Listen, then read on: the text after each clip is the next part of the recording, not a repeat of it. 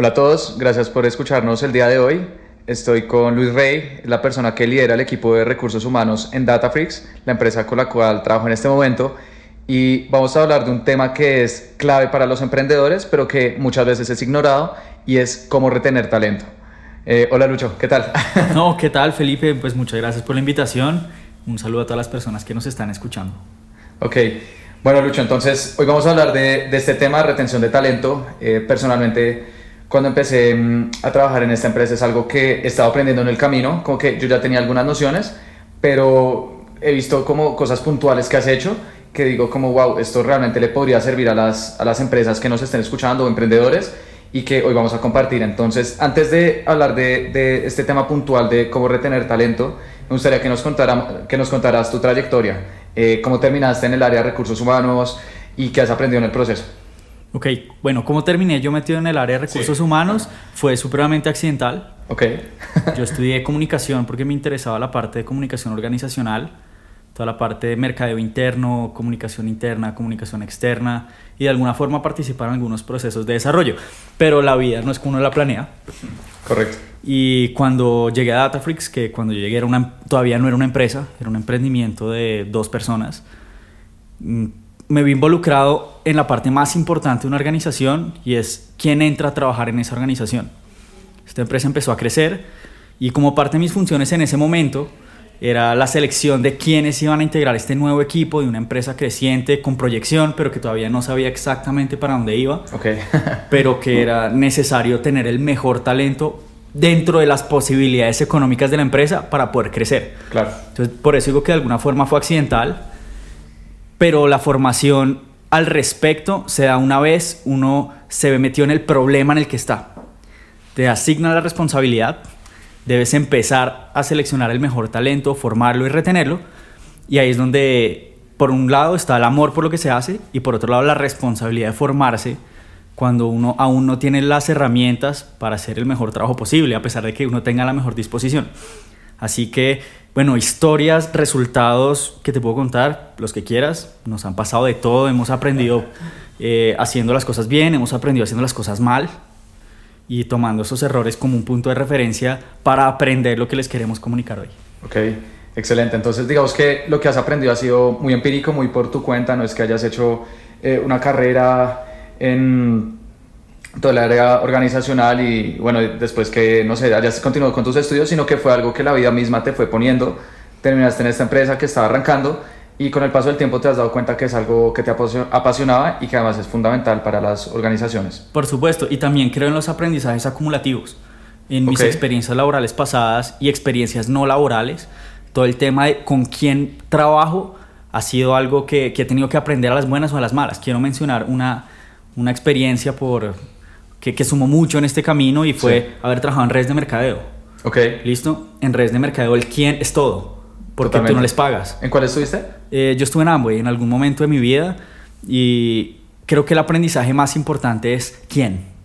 ¿Listo? Las redes de personas, que en este caso era para mercadeo, eh, funcionan para todo. Las empresas son redes de personas, las familias son redes de personas, las comunidades son redes de personas y el elemento humano es el que construye una red buena, una red adecuada, una red funcional, dependiendo de qué estemos hablando. Y por eso digo que los aprendizajes acumulativos son importantes, porque las relaciones humanas que nosotros tenemos en nuestra vida diaria, más las experiencias como haber estado en una red de mercadeo, luego vincularme a una empresa donde lo que se necesita es buen talento para empezar a levantar un proyecto empresarial, eh, suman, todo suma. Claro. Y también quiero mencionar la parte de la formación si bien yo no tengo un estudio formal universitario al respecto, eh, la autoeducación es muy importante para aprender de estos temas, para seguir mejorando, porque creo que la educación no es algo que uno pueda terminar. Y, y en ese sentido también al final de este podcast les recomendaremos alguna bibliografía que ustedes pueden seguir. Muchas gracias. Que ustedes pueden seguir si les interesa y les apasiona este tema del talento humano. Claro, claro. Y más hoy en día que me imagino que hay tanta investigación al respecto, que está cambiando tanto no solamente en recursos humanos, sino en cualquier área, es importante mantenernos informados. Bueno, buenísimo. Entonces, em, ahora sí vamos ya a los temas puntuales. Eh, retención de talento. Para una persona que esté empezando a emprender o que tenga un sueño de tener un negocio, ¿qué consejos puntuales les das sobre este tema? Listo. ¿Por Va- dónde deberían empezar? Listo, no, correcto. Eh, lo primero para hablar de retención no comienza con la retención, comienza con la selección. Ok, wow. Vamos a poner el, el- el caso que me acabas de plantear, una persona que está iniciando un negocio, eh, necesita manos, necesita personas que, que asuman esas posiciones que él ya no puede asumir porque en algún momento el emprendedor se empieza a convertir en empresario, porque no puede hacer todas las funciones él mismo, y necesita gente que supla algunas de las funciones. ¿Listo? Entonces antes de retener, primero hay que seleccionar adecuadamente quién es este candidato. Y digamos que la fórmula, aunque no existe del todo una fórmula, hay metodologías que también les voy a recomendar y que por supuesto pueden conseguir de manera gratuita en internet o estudiando, ha- haciendo algún tipo de estudio formal, tiene que ver con lo siguiente, seleccionar a la persona correcta para el cargo correcto en el momento correcto. Voy a, voy a ahondar un poquito en, ese, en, esa, en esa trilogía de pasos. Perfecto. ¿Listo? Lo primero es la persona correcta. ¿Qué se refiere a la persona correcta? Que sea el perfil adecuado para la posición que se va a llenar. ¿Listo? A veces caemos en el error de contratar un buen perfil, pero no es el perfil adecuado para el cargo que yo tengo que, que- que llenar. ¿Listo? Entonces caigo en el error de creer que una hoja de vida robusta, eh, caer en el error que un recomendado de una persona que tiene una gran trayectoria es el que me va a servir a mí. Claro. No necesariamente, puede ser. Pero yo tengo que ver que esta persona pueda hacer el trabajo que yo necesito que haga. Y a veces no es la persona mejor calificada, sino que la que tiene las habilidades más puntuales para rendir en lo que yo necesito. Es la persona correcta para el cargo correcto. Luego viene la tercera parte y es en el momento correcto. A veces caemos en el error, y esto sucede ya en empresas que están andando, de darle la posición a una persona que tiene grandes capacidades y grandes resultados, pero tal vez no es su momento de asumir una responsabilidad mayor. Y podemos llegar a quemar un gran elemento de la organización por no entender el momento del tiempo. Claro. ¿Listo? Podemos tener la persona correcta para el cargo correcto, pero tal vez no es el momento de darle el cargo. Claro, digamos que el, el cargo me, me, me encanta, no lo había pensado tan puntualmente, pero está perfecto, como al final no es la persona más capacitada, sino la persona correcta. Pero en la parte del tiempo creo que a veces puede ser un poco más difícil de medir, eh, porque es más subjetivo, ¿sabes? Como que no es de exactamente el cargo, sino es como una sensación de esa persona si está lista o no. Eh, ¿Qué consejos puedes dar a- para, para hacer esto de la mejor manera posible? Pues Teniendo en hay- cuenta que es hay- algo un poco más subjetivo, ¿no? Correcto, hay dos elementos. Hay un elemento que es el elemento confianza, Sí. que normalmente en las organizaciones cuando suceden este tipo de movimientos, que es- normalmente son ascensos, eh, la confianza en la persona es muy importante, pero también hay que ser muy juicioso a la hora de entender cuándo es el momento adecuado de la persona. Y aunque es muy subjetivo, hay algunos elementos que nos pueden dar pistas. ¿Listo? Uno es la madurez. La madurez, si bien se puede entender en términos profesionales, yo creo que la madurez personal es un elemento todavía más importante a la hora de determinar si una persona está en el tiempo correcto. Porque profesionales capaces, hay muchos, que tienen resultados en el cargo que ocupaban anteriormente también, pero la madurez para dar un paso en todo lo que significa asumir un mejor salario, una responsabilidad mayor o sencillamente dar un resultado sobresaliente en un cargo nuevo depende más de las habilidades personales que de las habilidades profesionales para asumir ese Claro. tipo de, de ¿Qué responsabilidades. habilidades personales, a pesar de que otra vez son preguntas un poco más complejas de lo que parece, crees que son necesarias para dar ese salto? En general, puede que hayan diferentes perfiles, pero tú dices, estas habilidades personales son las Yo, yo rescato tres. yo Ok. rescato tres. ¿Cuáles? Una es el liderazgo. El liderazgo es fundamental. Listo, una persona que pueda asumir el liderazgo, incluso de su propia vida, está más capacitada para asumir un liderazgo mayor en una organización. Otra que me parece vital es la tolerancia a la frustración. Normalmente, y esto es algo que pueden encontrar en muchos libros, es que la gente asciende hasta su punto de incompetencia. Ok, elabora un poco en eso, me gusta esa frase. Y es que eh, la gente siempre va a ascender hasta que llega a un punto donde no es competente para asumir el cargo. ok, y ¿Listo? caen bloqueados de alguna Queda- manera. Quedan bloqueados, pero entonces ahí es donde ese, esa resistencia a la frustración es lo que le permite a la persona romper ese techo de incompetencia natural para asumir que de pronto no está listo, pero puede mejorar para romper ese techo de incompetencia. Como reinventarse. De alguna forma llegar a un punto de reinvención en el que, ok, ascendí un cargo en el que tal vez no estoy 100% preparado, pero tengo la capacidad de asumir la frustración de la falta de resultados para darle la vuelta a la situación. Y aprender ¿Listo? o preguntar o hacer algo para así sea en el mediano plazo, cambiarlo y seguir creciendo. Creo que es una mentalidad muy de crecimiento. Es una mentalidad de crecimiento y está muy ligada a la capacidad de rebotar, listo, ante una situación adversa. Es muy importante esa, esa resistencia a la frustración. Y porque yo creo que eso al final se lo contagia al equipo. ¿Sabes? Esa, esa, precisamente esa mentalidad de todo el tiempo estarse reinventando, que si no sé, pues busco formas, medios, personas que me puedan ayudar. Si el líder tiene esa, esa, mentalidad, el equipo se va a contagiar y por lo tanto va a ser una empresa que constantemente está resolviendo problemas y va a crecer y seguramente va a ser exitosa. Totalmente. Y la otra que yo considero muy importante eh, son las habilidades interpersonales. Okay. ¿Por qué? Porque una persona que asciende a un puesto mayor normalmente no, no, asume solamente una responsabilidad técnica mayor, sino una responsabilidad mayor porque la cantidad de personas que tiene a cargo aumenta. Claro. ¿Listo? Y la capacidad de comunicarse con ellos, de fluir emocionalmente en medio de una empresa, cuando ya uno es un referente para más personas, es una habilidad vital de supervivencia. Y, esas y el conjunto de esas tres habilidades de pronto le pueden dar uno la luz de que esta persona está lista para asumir un cargo mayor en el tiempo adecuado. Claro. Claro, que tan, lo que tú mencionaste, hay veces que hay que tener un componente de confianza, ¿no? Pero tienes que confiar, tienes que confiar, tienes que confiar en la gente. Si de entrada tú debes ocupar una posición y alguien del equipo, bien sea que levante la mano porque considera que puede llenar el perfil, o porque tú consideras que esa persona puede llenar el perfil, aunque esa persona nunca haya dicho nada, pero no te da buena espina, eh, definitivamente no es la persona. Mm.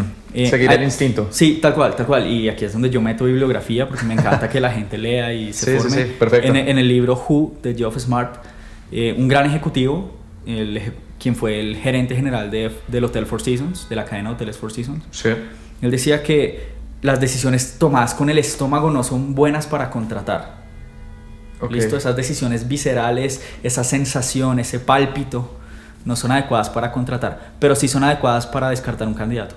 Wow. Sentir una mala conexión con alguien. para mal, pero para bien debemos para apoyarnos en otras cosas también. Tenemos que tener más elementos de juicio, sobre todo elementos de juicio muy, eh, muy objetivos. Pero para descartar a alguien, dice, si tienes ese mal dolor, ese, ese olor de panza así que no te deja avanzar, ese es como that gut feeling, eh, es un mal síntoma para tomar una decisión de no hacerlo. Excelente. Excelente. Entonces, primero para retener hay que contratar bien. Hay, que, atraer la persona adecuada. Hay que seleccionar adecuadamente al candidato. Persona adecuada, cargo adecuado, en el momento adecuado. En el momento adecuado. Excelente. Esa es la primera, estoy totalmente de acuerdo. Al final, tú para retener algo y sucede lo mismo con los clientes. Para retener, primero tiene que ser un buen cliente. O si no, pues simplemente no vas a querer seguir haciendo transacciones con esa persona. O en el caso de una empresa, eh, puede que simplemente después de un tiempo o él se quiere ir o tú lo quieras echar, o ambos. Lo que suceda primero. Empezar, sí. Lo que suceda primero. Después de una buena contratación, ¿cuál es el segundo paso? O, o segundo consejo que nos puedes dar ya puntualmente para retener talento. El segundo consejo, una vez uno selecciona a la persona correcta, es cumplir las promesas que se hicieron durante el proceso de selección. Una empresa necesita promesas reales, cumplidas y efectivas. Es decir, yo voy a una empresa, presento un assessment, unas entrevistas, unas pruebas, y durante el proceso a mí me prometen una serie de condiciones, de todo tipo, salario, condiciones emocionales, de flexibilidad, eh, de normas de la empresa, que me motivan a trabajar ahí. Convengamos que los buenos candidatos no tienen solo una opción. ¿Listo? En el mercado laboral. Los buenos candidatos. Los están demandando. Tiene diferentes propuestas. Los mejores candidatos no, no están en el mercado suplicando trabajo al menos los mejores o los que ya tienen una trayectoria. También existe el caso de gente que es muy buena y digamos el mercado laboral es complicado, es difícil y no están en una posición de exigir, pero en general los buenos candidatos para las posiciones más importantes eh, son demandados, son pedidos. ¿Listo? Así que no te puedes dar el lujo de incumplirle lo que le prometiste, porque se va a ir. ¿Listo? Es normal es perfectamente normal, no, es, no aplica solamente al mercado laboral, aplica a cualquier tipo de relación humana. Relación humana, A cualquier tipo de relación humana. Eh, no creo que te caiga muy bien el novio que te promete el cielo y la luna y al final no sale con nada. No creo que te caiga muy bien el amigo que te dice que te va a invitar el fin de semana a una cerveza y nunca sale con nada. Sí, en el mundo laboral es igual. Tú no puedes prometer cosas y luego cambiarle las condiciones a la gente. Una, es un elemento casi que de respeto básico, pero a la hora de retener talento es muy importante cumplir esas promesas. La gente se desmotiva. Es tremendamente importante cumplir las promesas a la gente. Primero porque es, es la imagen, es el sello, es la marca empleadora la que queda mal. No es la persona, es la marca empleadora. Y hoy en día tener una buena marca empleadora es vital para atraer el mejor talento. Si la marca empleadora está lastimada porque no cumples tus promesas, porque cambias las condiciones, porque atraes a la gente con una serie de, de, de promesas falsas o de regalos que crees que le vas a dar y al final no le cumples, eso se va a saber. Los buenos candidatos le van a contar a las otras empresas por qué salieron de una empresa. Se riega el voz a voz. Tal cual, tal cual. Y por eso hay empresas que tienen mala reputación. Hay empresas que tienen mala reputación. Pueden Por lo tener- tanto, atraen mal talento. No- Atraen no, atraen mal talento. talento, porque el- el- el- el que ya está demandado y, y podría aportarles gran valor, pues ya escuchó estos malos rumores y se va a ir con otras empresas que efectivamente cumple lo que les están prometiendo. Correcto, y no solamente, y no solamente que, que se hacen una mala reputación a la hora de atraer, porque a veces la gente llega a estas malas empresas porque tiene una gran marca. No voy a decir nombres de marcas, por supuesto, pero vamos a hacer de cuenta que la empresa roja es una gran marca, ¿listo? Como producto, como branding de, de lo que vende hacia afuera.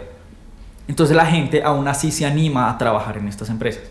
¿Listo? Por la hoja de vida, porque los aprendizajes Claro. pueden ser muy importantes. Pero para la retención es muy complicado que tu marca empleadora sea mala. Porque estos grandes talentos que aún tu marca externa puede hacer que traigas, se van a ir. Lo- y cuando se usando como vayan, un van a pueden estar usándote como un trampolín, como una plataforma, mientras tu marca sea valiosa, pero realmente no le estás añadiendo valor a la gente. Tu marca empleadora no sustenta la marca que vendes hacia afuera con tus consumidores finales. Y a fin de cuentas es muy complicado retener talento cuando las cosas hacia adentro están mal. De acuerdo. Y tú puedes tener, digamos que la mejor marca con tus clientes, una marca que da productos o servicios excelentes, pero si esa marca con los empleados no es la mejor, puede que a, a mediano plazo sigas vendiendo con tus clientes, pero si al final tu talento no es, no es el adecuado, también se va a ver repercutido con tus clientes. O sea, yo creo que están intrínsecamente relacionadas tu marca con los consumidores Totalmente. como con los empleados. Totalmente, por eso, Y se habla, cuidar de, ambas. por eso se habla de endomarketing. Listo, el marketing hacia Mm. adentro de la organización sigue siendo marketing y afecta las ventas. Claro. y afecta el PIG de una compañía, porque una compañía que tiene altas rotaciones es una compañía que debe pagar sobrecostos en liquidaciones, en en- Entrenamientos. En, entrenamientos, si me entiendes? Es, es una cuestión eh, holística integral de negocios. No es simplemente tienes que retener talento por ser chévere o ser cool, sino que tomar malas decisiones en este aspecto también afecta al aspecto financiero y de branding en general de la compañía. Claro. Bueno, entonces, primer tip, atraer el talento adecuado. Segundo tip, Promesas cumplir reales. promesas. Tercero, El tercero es crear una idea o un ideal compartido. ok, ¿en qué consiste esto? Es lo que popularmente se conoce como cultura organizacional. ¿Listo? Lo que pasa es que llegar a ese nombre o a esa denominación de cultura va a tomar mucho tiempo. En promedio, ¿tú cuánto crees que mínimo tarda una empresa en desarrollar una cultura sólida? Dar un tiempo eh, fijo es muy complicado, eso depende del buen trabajo que se haya hecho al interior de la organización, pero una empresa que tiene menos de 5 años difícilmente puede hablar de una cultura. ¿Listo? ¿De qué puedo hablar entonces? Porque igual hay algún tipo de ambiente. Correcto. Mira, todo arranca con la idea o el ideal de la empresa. ¿Listo? Inicia algo como una buena práctica. Como estos son los valores que yo considero que debo tener como marca y los empiezo a promover. Luego de manera orgánica la gente va aceptando unos o- u otros o, o no va aceptando los valores. O va y se incorporando otros. Y, exacto, y se va adaptando a la forma natural de las relaciones humanas al interior de la organización. Esto no debe suceder 100% de forma orgánica, pero normalmente la parte orgánica es lo que termina determinando si hay o no hay una cultura. Por, se- por hablar en términos muy sencillos, una cultura es, aquí las cosas se hacen así. ¿Listo? Cuando uno llega a una empresa y uno pregunta, ¿por qué están tomando cerveza a mediodía? Aquí eso se hace. Sí, o están Aquí- jugando ping-pong en la hora del almuerzo. Tal cual, aquí lo hacemos así. ¿Listo? No podemos decir que eso es 100% cultura, pero eso con el tiempo se va transformando una cultura. Inicia como una idea, una idea Idea. común de lo que se puede y de lo que no se puede hacer. O una buena práctica de lo que debemos ser para cumplir el trabajo. Con el tiempo eso se convierte en un ideal. ¿Listo? Nuestro ideal es ser personas curiosas. Nuestro ideal es ser personas empáticas. Nuestro ideal es ser personas determinadas. Que, son que están intangibles. Correcto, son, son ideales compartidos con los que todos estamos de acuerdo. Todos estamos de acuerdo con que debemos llegar a las 10 de la mañana. Hay empresas donde la cultura es que hay una regla que se entra a las 7. ¿Listo? La regla se convierte en una cultura. Aquí tienes que llegar a las 7. Pero una empresa de pronto que está promoviendo unos valores más flexibles, su ideal es que todo el mundo llegue a las 10. No hay una norma, tal vez, pero en el conocimiento compartido esa es la hora a la que se debe llegar y todos están de acuerdo, es un ideal. Con el tiempo eso se transforma en una cultura. Claro. Pero, insisto, esto no debe suceder de forma orgánica. Eso te iba a preguntar, ¿cómo lo podemos hacer de una manera intencional? Si yo digo, quiero que mi empresa, eh, digamos que los valores sean estos, estos, estos, ¿qué, ¿qué podemos empezar a hacer para que las personas que trabajan a nuestro alrededor los adopten? la mejor frase que alguna vez se han inventado en la historia de la humanidad, lead by example. Lidera con el ejemplo. Es imposible crear una cultura orgánica funcional cuando los líderes que promueven las cosas no las hacen. Listo, la gente no lo va a seguir porque no es coherente. La coherencia es lo que hace que una cultura funcione o no funcione. ¿Listo? Si no hay un si no hay eh, liderazgo todo el tiempo haciendo las cosas bajo la premisa del lead by example, difícilmente esa cultura se va a arraigar. Claro, liderar por el ejemplo. Muy buena frase. y además de eso, entonces, digamos, voy a liderar por el ejemplo. ¿Hay alguna otra cosa que pueda empezar a hacer? No sé, repetirlo, ponerlo. Algo que yo he visto en diferentes empresas que he visitado es que lo ponen a veces en los muros, frases o en su sitio web, redes sociales. ¿Tú qué crees de esto? La comunicación es importante, por supuesto el hecho de comunicar el mensaje de manera repetitiva hace que de alguna forma se quede en el imaginario inconsciente de la gente porque lo estás viendo todo el tiempo. El problema está en cuando esa comunicación que es constante, que es donde las empresas lo hacen bien, normalmente las empresas lo comunican bien, hacen eh, estrategias de comunicación para transmitir determinado valor, eh, hacen buenas campañas de endomarketing para que la gente eh, tenga más pasión, más entusiasmo, más alegría, depende de lo que quieran comunicar y normalmente fallan es porque no hay coherencia. Fallan porque las áreas de hmm. talento humano son las menos comprometidas con los valores que prometen. Grave. Fallan porque los líderes de las organizaciones, tanto en las gerencias altas como en las gerencias medias, no hacen o no practican los valores que promueve la organización desde las visiones globales. ¿Sí? Entonces la gente se queda con un mensaje vacío que está pegado en una pared. No digo que no haya que pegarlo. se queda en teoría. Tal cual, no digo que no haya que pegarlo pero la comunicación es la comunicación visual, por poner un nombre, es solamente un paso dentro de la comunicación real, que es la comunicación por el ejemplo y lo que se vive al interior de una organización. ¿Sí? Eh, alguien alguna vez me dijo una frase que jamás se me olvidó, me lo dijo en un contexto eh, religioso, pero creo que funciona para lo que queremos decir, y es, eh, tú predica el Evangelio. Y si es necesario, abre la boca. Hmm.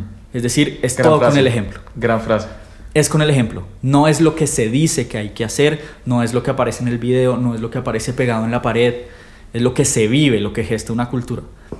Insisto, hay que comunicarla, hay que hacerla tangible, hay que hacerla visible, pero si no hay coherencia, todos los mensajes se van a quedar en, en material POP en las oficinas, pero nada real. Una acción vale más que mil palabras, ¿no? Correcto. Excelente. Entonces ya tenemos, digamos que tres recomendaciones muy puntuales. Empieza contratando el talento adecuado, cumple tus promesas y crea una idea de valores compartidos que en el futuro se puede transformar en una cultura, liderando por el ejemplo. Yo tengo una pregunta que puede que muchas personas que nos estén escuchando se estén haciendo y es ¿qué tan importante es pagar bien para retener talento? Es muy importante. Es muy importante y si bien eh, las empresas han tendido a restarle algo de importancia, con todo este tema de salarios emocionales, eh, pago con intangibles, no nos podemos olvidar que en la pirámide de Maslow primero está, primero está lo básico, la comida, la comida, el vestido, el transporte, lo esencial. Si la gente no tiene eso, es muy difícil que aunque yo tenga un buen, un buen clima laboral, una buena cultura, un buen plan de compensación emocional, la gente quiera quedarse en mi empresa, porque primero tiene que resolver lo básico. ¿Sí? Si, si yo considero que el salario de una persona y esto también depende del contexto en el que vive la persona. Vamos, antes de seguir con este punto, el tema del dinero es importante verlo de manera subjetiva. ¿Listo? Voy a poner un valor en dólares por no meternos tanto del contexto colombiano, sino un poco más global. Eh, mil dólares en Australia no son lo mismo que mil dólares en Perú. De acuerdo. ¿Listo? El dinero no es el monto lo que importa, sino lo que ese monto representa para la persona en el contexto en el que yo estoy. Yo tengo que tener muy claro quién es mi perfil del aspirante para mi vacante. ¿Listo? Y si el salario que yo voy a pagar es satisfactorio para el perfil que yo estoy buscando contratar. En ese sentido el dinero sí es muy importante y la estrategia comercial que yo tengo que hacer o mi estrategia de PIG para definir el valor de las nóminas debe estar anclado a la estrategia de los perfiles que yo estoy buscando. Excelente, excelente. Entonces, está, está muy bien la parte del salario emocional, igual la gente necesita sentirse respetada, valorada, reconocida, pero nunca podemos dejar de lado la parte tangible, el dinero, y que si quieres retener y, y la gente además estando los resultados adecuados, también es justo que les hagas una retribución o que vean una escalera económica dentro de tu empresa. Por supuesto, por supuesto, es muy importante la parte del dinero, la parte del salario emocional también, ¿no? Es un equilibrio gente, de ambas, ¿no? ¿Cuánta gente gana un montón de dinero y es supremamente infeliz en el lugar en el que trabaja porque no hay ningún tipo de compensación emocional frente al trabajo realizado? Claro, claro. Bueno, Luis, excelente. Entonces, creo que acá ya tenemos tres recomendaciones muy puntuales y una cuarta como un extra que surgió hoy es también el tema de, de tener salarios competitivos y que llenen esas necesidades de las personas dependiendo de su contexto. Eh, te quiero hacer una pregunta que, mm, que, le hago a las personas que normalmente nos acompañan en el podcast y es que si pudieras devolver el tiempo a Luis que está en la universidad o apenas está empezando, ¿qué le dirías? ¿Qué, qué le aconsejarías con la experiencia que has tenido estos años? Bueno, digamos que en consejos generales, ¿no? Bueno, sí, de vida. No, sí, un, un, consejo de vida más allá de lo profesional, porque lo profesional, lo profesional se va dando cuando uno es comprometido con lo que tiene que hacer. Ok. ¿Listo? Pero en lo, en lo personal yo le diría que desarrolle pronto habilidades emocionales que le permitan conectar más con la gente. Y se lo diría porque en el mundo en el que estamos se habla mucho de habilidades blandas. No, las habilidades blandas son importantes para triunfar. Eh, hoy eh, necesitas eh, tra trabajar en equipo y paciencia y resiliencia, un montón de, de valores que se asocian con las habilidades blandas pero leyendo algunos libros, eh, asociándome con personas que tienen muchísimo éxito, me dicen que hacia el futuro las habilidades blandas van a ser las habilidades necesarias y las habilidades técnicas las futuras habilidades blandas. Ok. pues, dice, va a haber algún tipo de inversión en la prioridad que están buscando las personas para desarrollarse, no solo en el mundo empresarial, en el mundo personal. ¿Listo? Las habilidades blandas es lo que nos permite en un mundo súper tecnológico mantenernos humanos, mantenernos conectados, eh, mantenernos felices y, y, avanzar, avanzar en medio de, de, un mundo rápido, dinámico, tecnológico, competitivo. Entre más conectados estemos con la gente y con las realidades emocionales que nos rodean, muchísimo mejor. Así que yo me aconsejaría eso, viajaría al pasado y le diría a mí, yo de 18 años, tienes que trabajar más en tus habilidades emocionales. Tu inteligencia emocional. Inteligencia emocional, eh, inteligencia eh, intrapersonal, interpersonal, eh, paciencia, perseverancia, todas estas habilidades que... Empatía. Empatía, to, todo, esto que, todo lo que no se puede enseñar en un pensum universitario. De acuerdo, que de hecho hace algunas semanas hice una entrevista con Viviana, una persona que nos visitó sobre cómo vender usando la empatía y también hablamos de todas estas habilidades blandas que puede que mmm, estemos teniendo cambios tecnológicos muy fuertes, internet, inteligencia artificial, etcétera, pero la parte humana nunca se va a ir. Y creo que al final las personas que más éxito, entre comillas, van a tener son aquellas que son capaces de conectarse emocionalmente a los demás, porque es al final algo que siempre ha existido y creo que siempre va a existir, o al menos en el sí, mediano no, plazo. Ella, ella, ella, tiene, ella, con robots, tiene toda la razón. Ella tiene toda la razón. Un robot puede suplir todas tus funciones técnicas y hacerlo mejor que tú, sin margen de error, más rápido y trabajar 24 horas al día sin dormir, sin quejarse, sin pedir vacaciones. Pero difícilmente va a conectar emocionalmente con la gente porque los robots hasta ahora no sienten. Hmm. Pueden pensar, pueden hacer cosas, el machine learning es algo muy interesante, la inteligencia artificial es muy, muy, muy importante poniendo los ojos al futuro, pero los seres humanos vamos a seguir siendo seres altamente emocionales. Buenísimo Luis, antes de irte, ¿qué libros nos recomendarías sobre este tema de retención de talento? Ok, bueno, el primer libro que voy a recomendar es el que ya hablamos en este podcast y es Who, de Geoff Smart súper importante si trabajas en áreas de selección para escoger a la persona correcta. Es muy práctico, muy interesante, súper recomendado. El otro libro no es tanto de retención, sino de cómo mantenerse uno en una organización y es Líder 360 de John Maxwell. Es para las personas que están atascadas en la zona media de una organización. Es decir, tienen jefes, tienen pares, y tienen subalternos. Se relacionan con personas que están literalmente en 360 grados a su alrededor a lo largo de una organización. Es un libro muy bueno, muy práctico. Es casi que de supervivencia laboral y lo recomiendo un montón.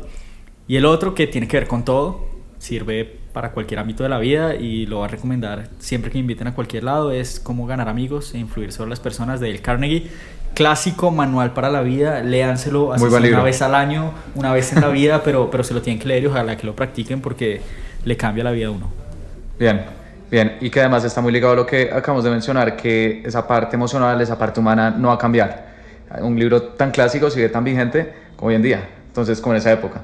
Entonces, bien, ¿cómo ganar amigos? Em, las personas que te quieran contactar, que quieran eh, escribirte, ¿dónde lo pueden hacer? No, que me agreguen por LinkedIn. Eh, cualquier persona que trabaje en recursos humanos vive y sobrevive gracias a LinkedIn. Entonces, Luis Alejandro Rey Ramos. Pueden seguir también la cuenta de DataFreaks Lab. Me pueden escribir, intercambiamos información. Ahí yo eh, pongo información chévere que me va llegando a través de LinkedIn. vacantes de trabajo si quieres trabajar con nosotros en DataFreaks. O me puedes escribir para conversar sobre cualquier tema que, en el que podamos hacer networking y compartir conocimientos, experiencias y demás. No hay ningún problema, agréguenme, yo a todo el mundo le digo que sí y conversamos. Listo, muchas gracias Luis. hasta la próxima. Con gusto, con gusto y saludos a todos. gracias.